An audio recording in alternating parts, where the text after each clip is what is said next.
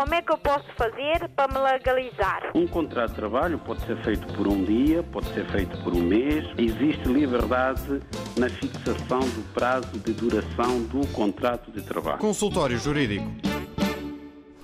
Ora viva, sejam bem-vindos. Estamos a abrir a edição desta semana do Consultório Jurídico, como é hábito aos sábados, à hora do almoço, também eh, na madrugada da rádio da RDP África.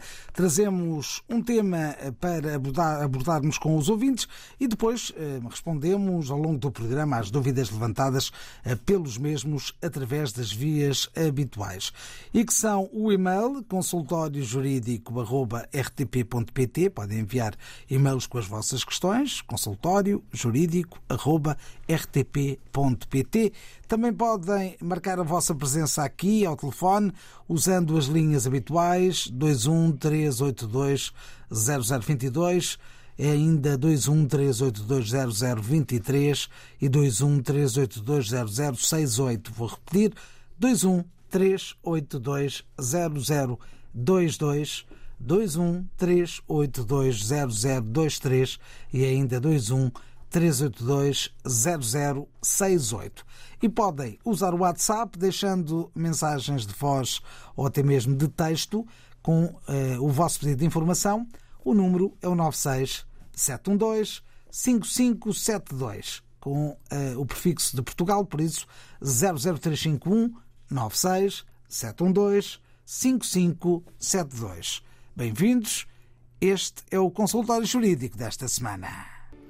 Doutor Malalane, boa tarde, bem-vindo ao consultório jurídico desta semana. Hoje vamos olhar de perto algumas das medidas previstas no Orçamento de Estado eh, que está em discussão para 2024 e que o Governo poderá vir a aprovar nos próximos dias. Quer começar por onde?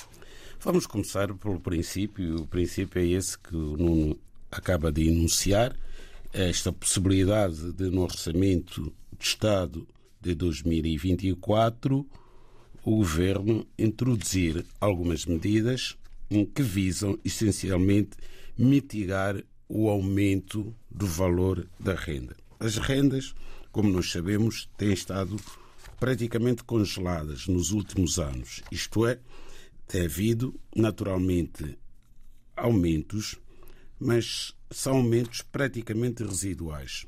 Por exemplo, o coeficiente do aumento de renda deste ano foi de 1,2%. O que é que isto quer dizer na prática? Quer dizer que, vamos dar o exemplo, de uma renda de 700 euros, por aplicação eh, deste coeficiente de atualização, essa renda aumentou apenas 14 euros este ano, passando a totalizar 714 euros. Ora, eh, os senhorios, proprietários senhorios, têm-se queixado de facto de que, nos últimos anos, estes aumentos são muito baixos e que não têm acompanhado, isso é verdade, o valor da inflação.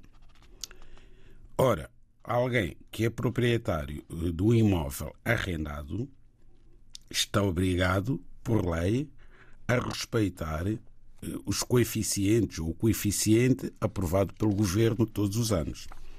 De facto, há uma lei, que é a Lei 206 eh, de 2006, de 27 de fevereiro, é a lei que aprovou o regime do arrendamento urbano.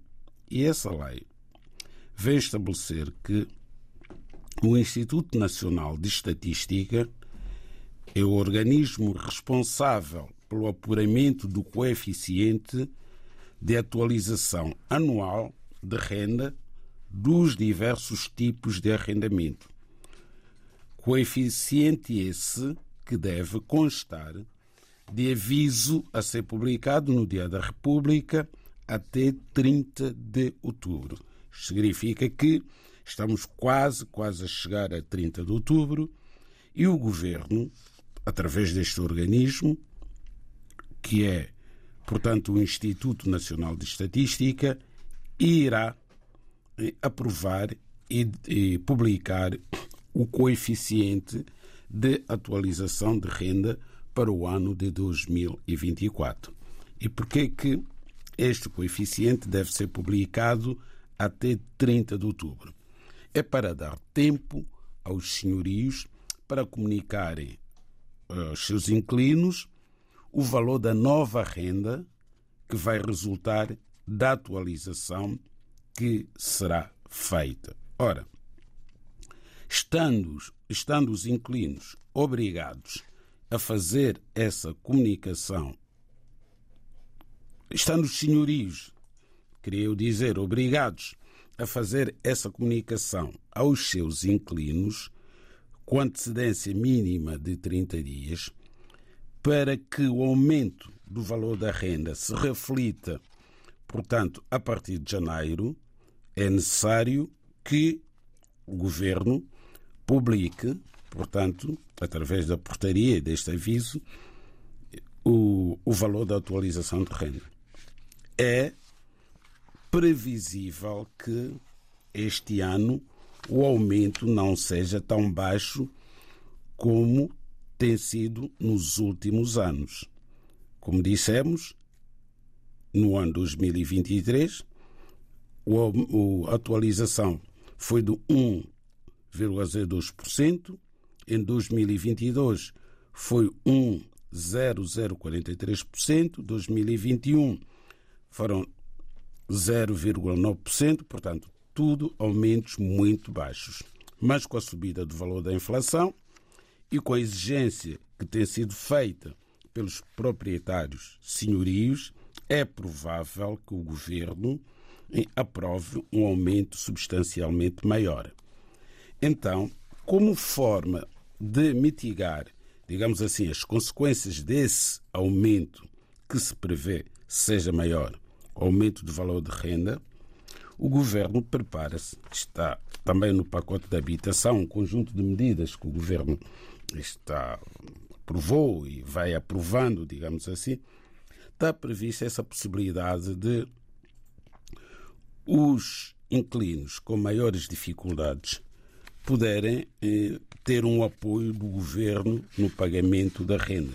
Bom, ainda não há nada, tem-se falado sobre isso, o Ministro das Finanças também deu uma entrevista em que abordou este tema, só temos que aguardar, primeiro, pela atualização da renda, através da publicação eh, do coeficiente do aumento de renda que vai ser anunciado até 30 deste mês e depois esperarmos também pela aprovação da lei do orçamento para sabermos se essas medidas anunciadas que visam mitigar o aumento de renda, se efetivamente vão ser aprovadas e vermos quanto tempo é que essas medidas vão durar. Isto pela simples razão de que, se o aumento for muito grande, mesmo que sejam aprovadas essas medidas, essas medidas têm necessariamente que ser medidas temporárias, até podem vigorar apenas por um ano ou dois anos.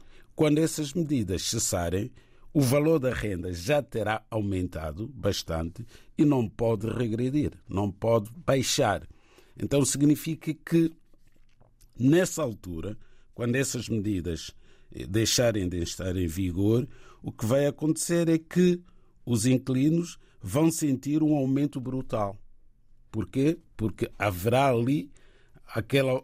deixará de haver aquela folga, digamos assim, que as medidas irão permitir durante o tempo da sua vigência.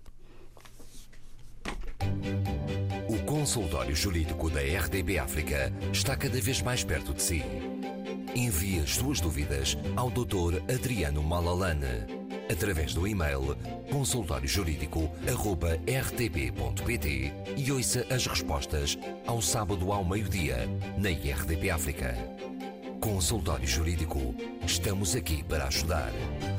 Estamos aqui para ajudar e daqui a instantes vamos conversar com os ouvintes. Podem continuar a ligar eh, e a marcar a vossa, eh, o vosso lugar aqui no consultório jurídico. Podem também enviar as vossas mensagens por eh, WhatsApp 96712 5572 96712 5572. Podem também enviar os vossos e-mails para consultóriojurídico.rtp.com rtp.pt consultório jurídico.rtp.pt Vamos então começar a responder aos nossos ouvintes e trago aqui as palavras de Félix Pinto, que nos enviou um e-mail. Doutor Adriano, há uns bons anos conheci uma menina com quem vivi eh, de união de facto durante alguns anos. Dessa relação nasceu o menino, quer dizer, tivemos e temos um filho em comum. Contudo, a relação não durou e acabou em separação. Ao longo da relação, como a pessoa em causa não tinha rendimentos, era estrangeira, para poder facilitar a sua legalização, declarava tudo em nome do casal. Na altura, comprei uma casa e na escritura também pus o nome dela. Ela nunca contribuiu com nada e eu paguei a casa na sua totalidade, dado os rendimentos mais altos que eu possuía. Agora, depois de muitos anos eh, em que esteve desaparecida, apareceu a exigir a venda do imóvel e eh, para lhe dar metade do valor. Queria a orientação do Dr. Adriano por forma a conseguir uma saída para não ter de vender o imóvel que gostaria que ficasse para o nosso único filho com 15 anos hoje em dia. Sem mais, aceito, aceito os meus antecipados agradecimentos. Félix Pinto enviou este e-mail. O que podemos dizer ao nosso ouvinte? Bom, ao Sr. Félix Pinto, vamos tentar explicar o que a lei diz sobre a compropriedade. Porque aqui estamos efetivamente perante a figura jurídica, perante um instituto jurídico designado compropriedade. Então, o que é compropriedade? A lei entende que existe propriedade em comum ou compropriedade quando duas ou mais pessoas são simultaneamente titulares do direito de propriedade sobre a mesma coisa, sobre o mesmo bem. Portanto, havendo duas ou mais pessoas que tenham adquirido em simultâneo o direito de propriedade, portanto, são donos de um determinado bem, de uma determinada coisa, a lei entende que estamos perante o regime de compropriedade. E quais são as consequências de estarmos perante este instituto? A primeira consequência, também prevista na lei, é a que diz que os direitos dos consortes ou comproprietários sobre a coisa comum são qualitativamente iguais embora possam ser quantitativamente diferentes. As partes ou cotas presumem-se, todavia, quantitativamente iguais na falta de indicação em contrário do título constitutivo. Ora bem, está tudo explicado. Claro como a água. Se temos uma escritura pública que foi otorgada por duas pessoas, não é necessário que essas pessoas estejam a viver em regime de união de facto. Não é obrigatório. Basta duas pessoas otorgarem uma escritura de compra e venda de um determinado bem, portanto, estão a fazer uma aquisição para esse bem estar em regime de compropriedade. Ora, se nessa mesma escritura não constar a cota parte de cada um, a lei presume que cada um tem 50%. E acabou. Portanto, esta senhora que adquiriu com o nosso ouvinte, Félix Pinto, um bem imóvel, é verdade, estava em união de facto, mas até podiam não estar, é irrelevante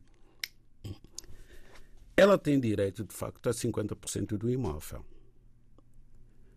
Não adianta vir dizer que foi o senhor Pinto que pagou, porque ele é que trabalhava. Ele não consta do título. Se não constar, como não deve constar, muito provavelmente, da escritura, a cota parte de cada um deles, então significa que esta senhora também tem direito a 50%. Não há nenhum tribunal que possa de decidir em contrário. Ainda que o senhor Pinto venha provar que ele aqui fazia os pagamentos. Não, tinha que constar a percentagem de cada um.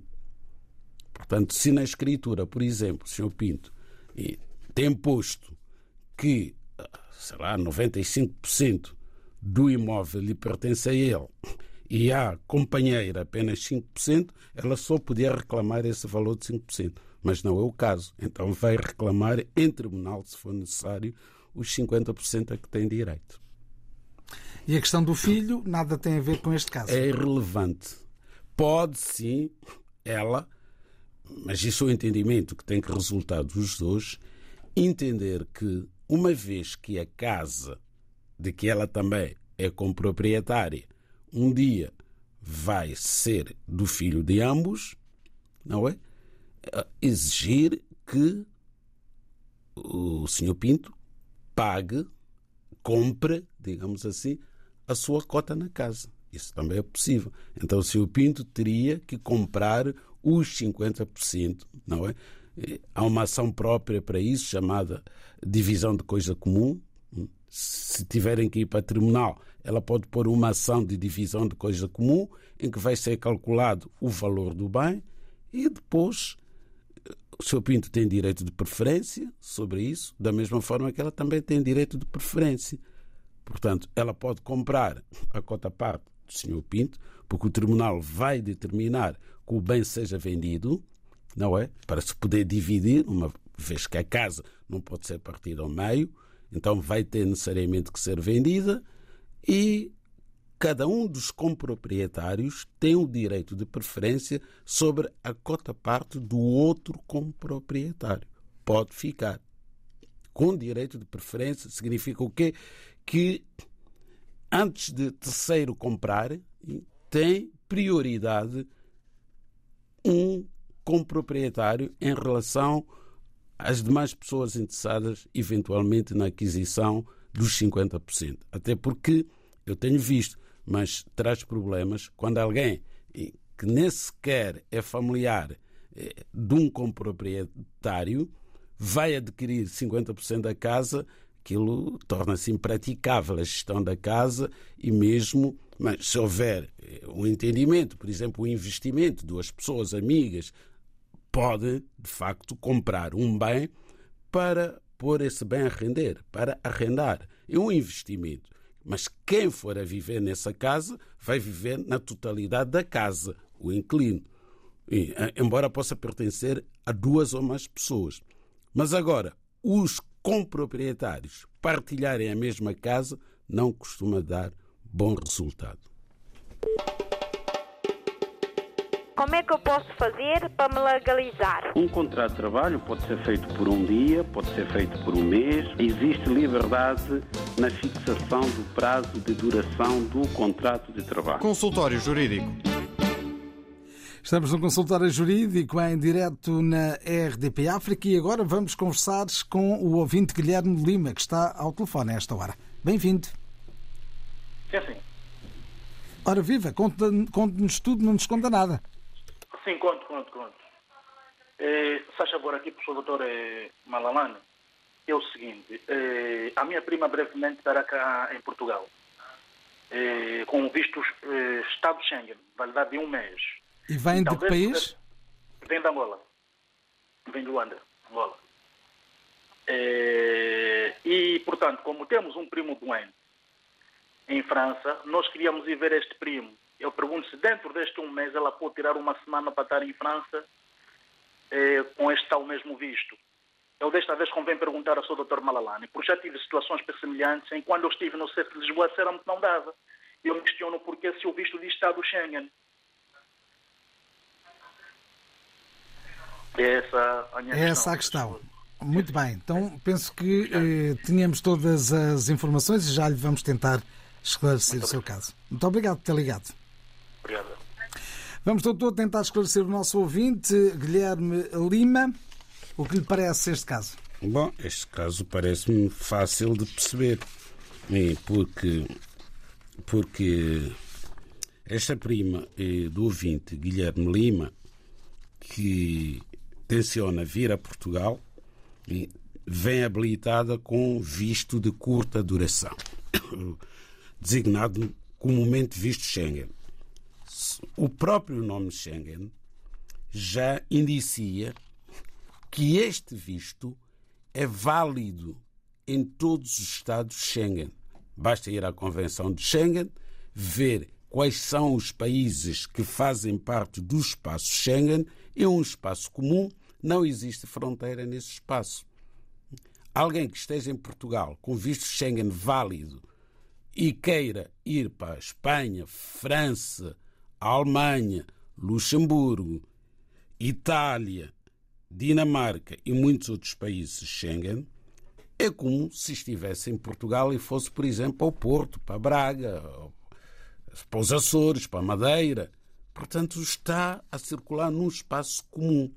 Tem esse direito, enquanto o visto estiver válido. Porque é um visto de multa. Não há fronteira. Né? Não há fronteira entre os Estados que fazem parte do acordo de Schengen. Ora bem, e o visto, conforme disse o nosso ouvinte, né, tem dura, vem com uma duração de 90 dias.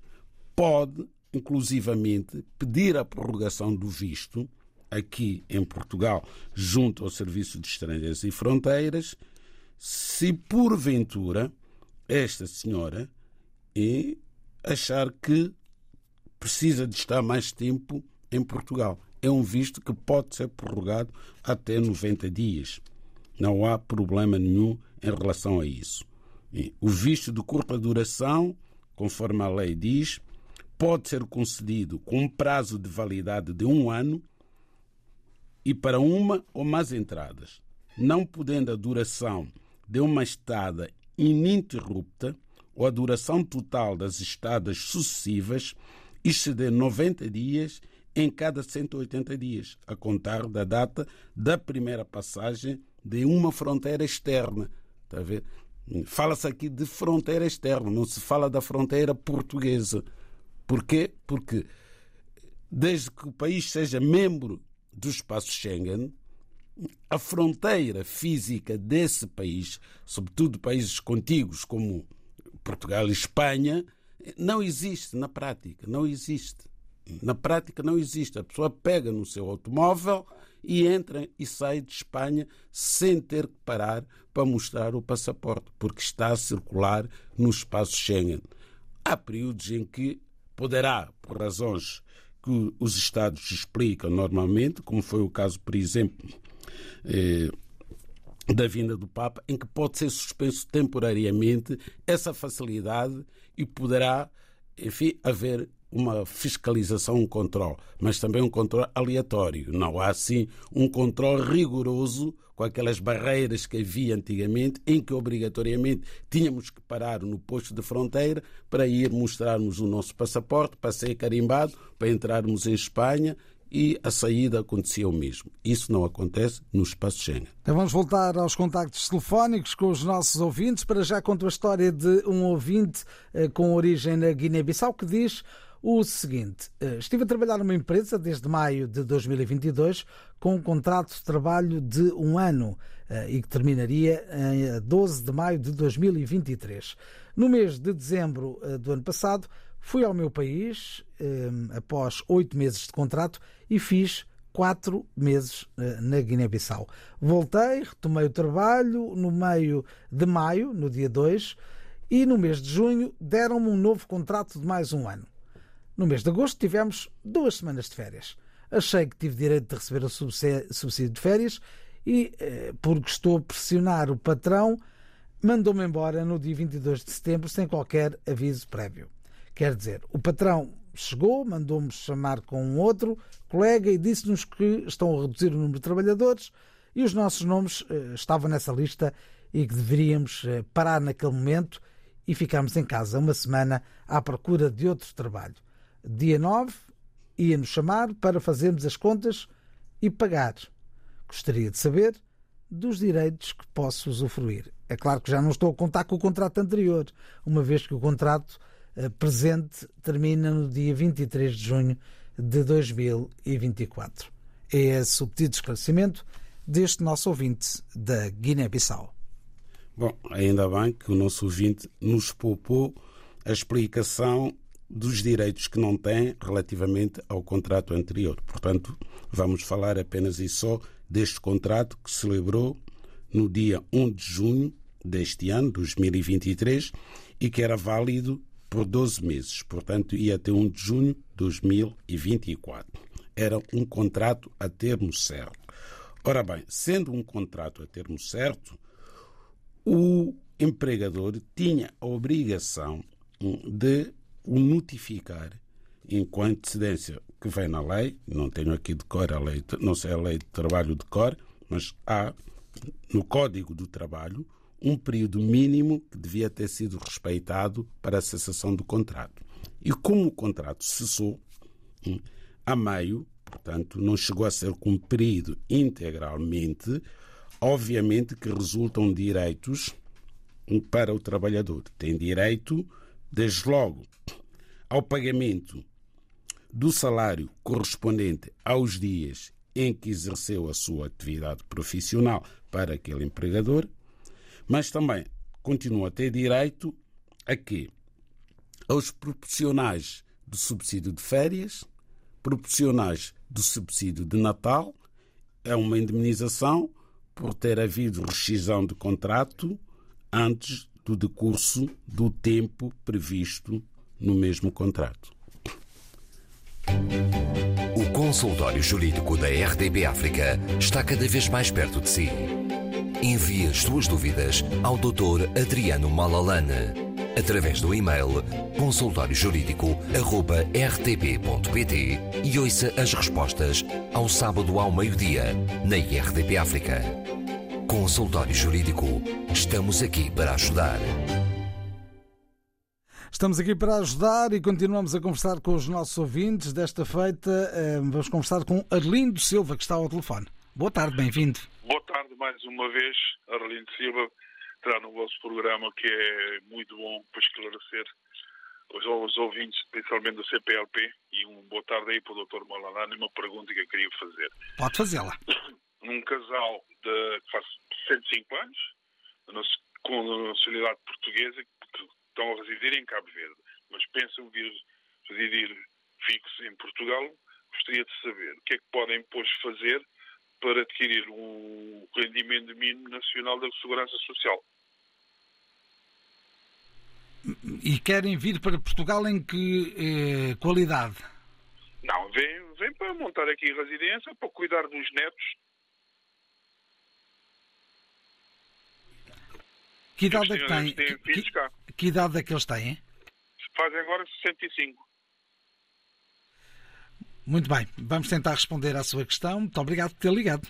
Continuação de bom programa. Um abraço para vocês todos. Obrigado. Cá está a questão do ouvinte Lindo Silva, em direto na emissão de hoje do Consultório Jurídico. Doutor, o que podemos eh, dizer ao nosso ouvinte?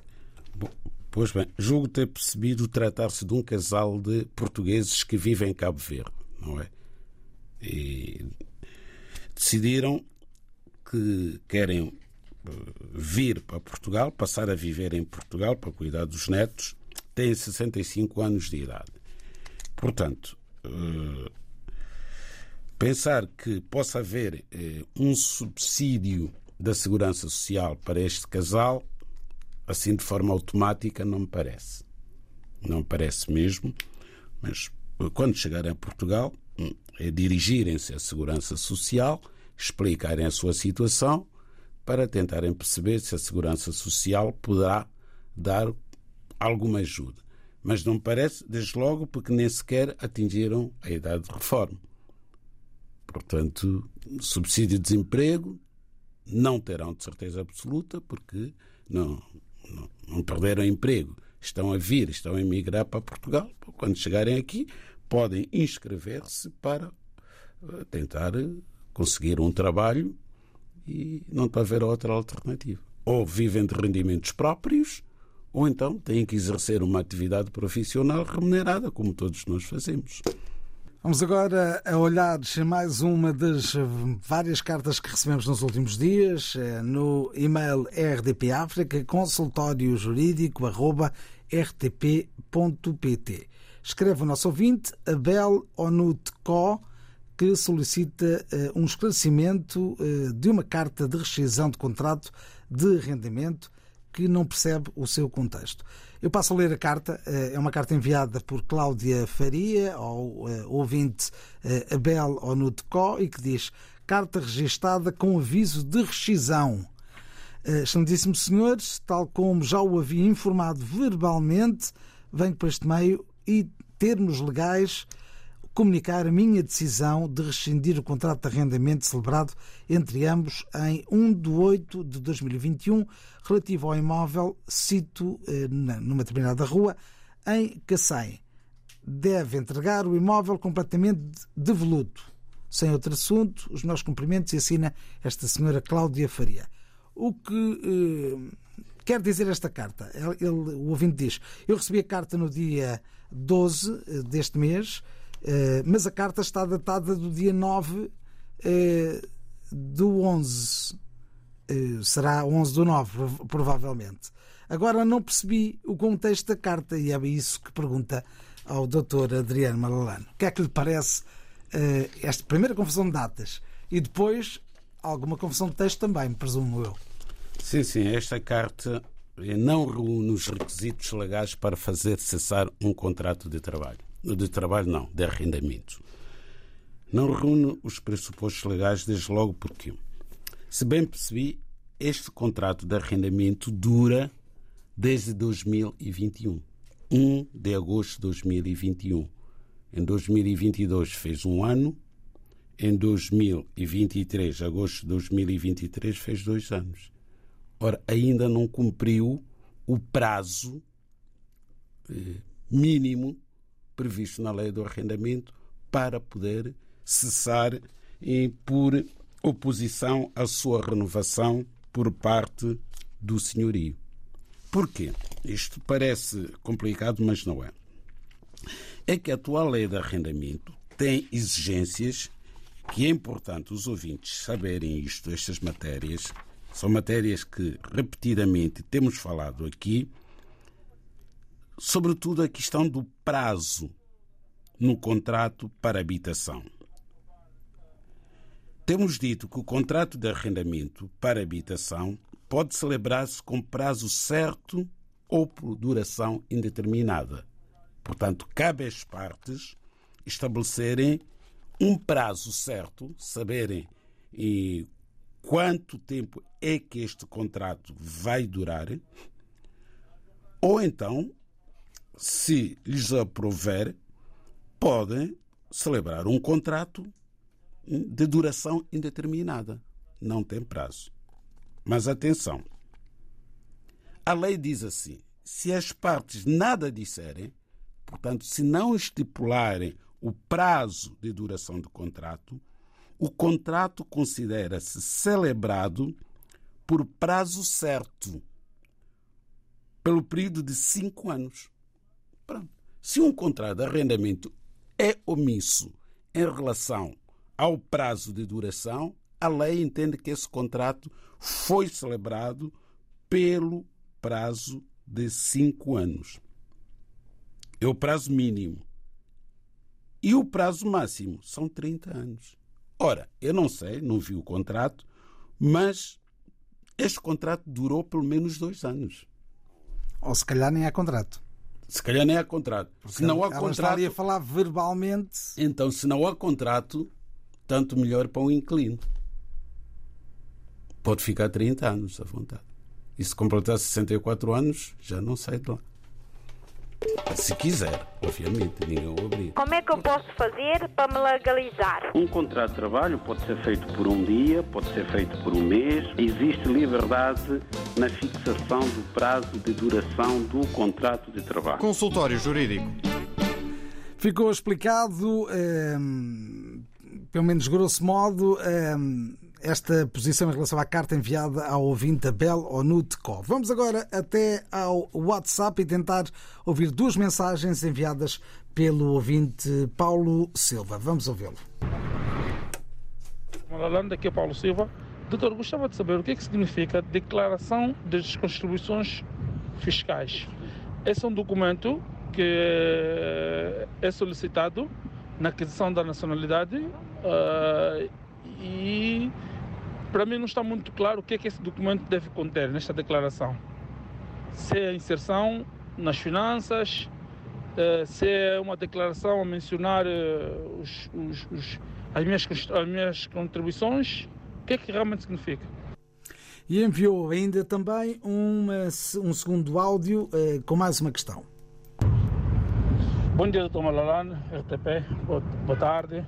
Eu gostava de saber se eh, na aquisição do, da nacionalidade eu não conseguir eh, comprovar a minha permanência ou residência uh, em Portugal por via de IRS, qual é a outra maneira possível de comprovar isso junto aos, aos serviços centrais de que realmente uh, vivi, vivo cá em Portugal? em situação regular ou irregular, quais são os documentos que eu consiga comprovar uh, importantes para comprovar a minha, a minha permanência cá em Portugal com, nos anos passados, por exemplo. Se eu não conseguir submeter o IRS nos anos anteriores. Ora, estão os dois, as duas questões que estão interligadas, pelo que se percebe, eh, e colocadas pelo ouvinte eh, Paulo Silva.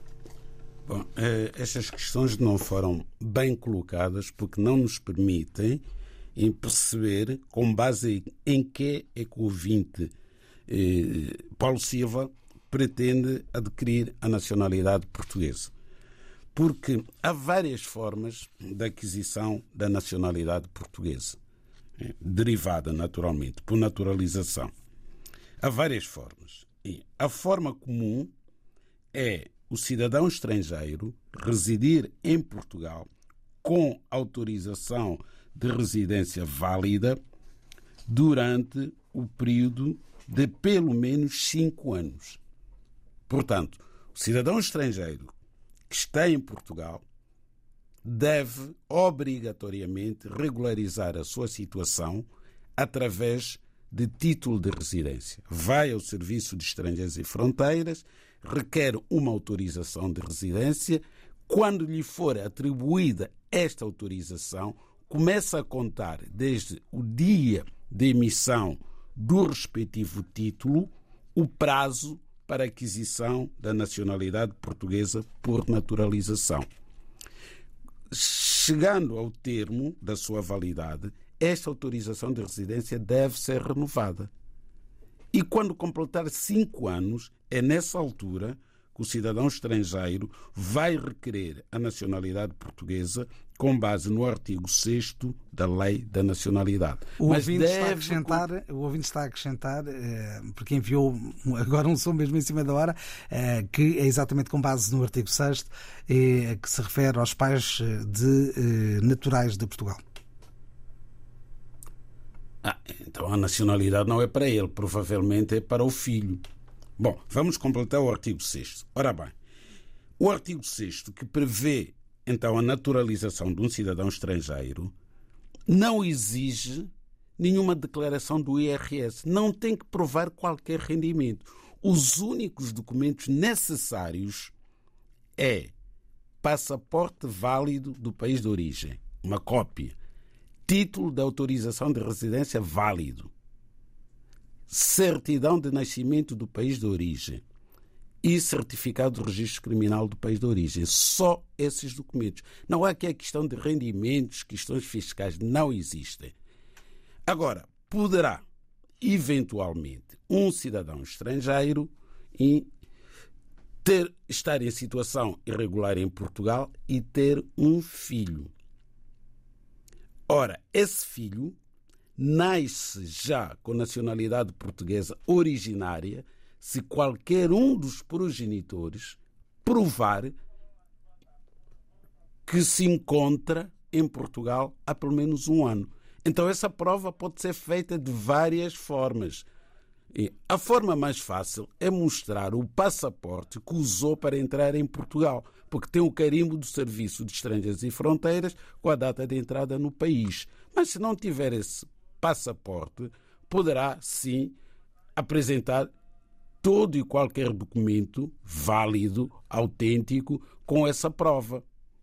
Pode ser declaração de rendimentos, pode ser um contrato de arrendamento, pode ser um contrato de trabalho. Portanto, qualquer documento legal pode servir para provar que já se encontra em Portugal há um ano e o filho nasce já português com nacionalidade originária.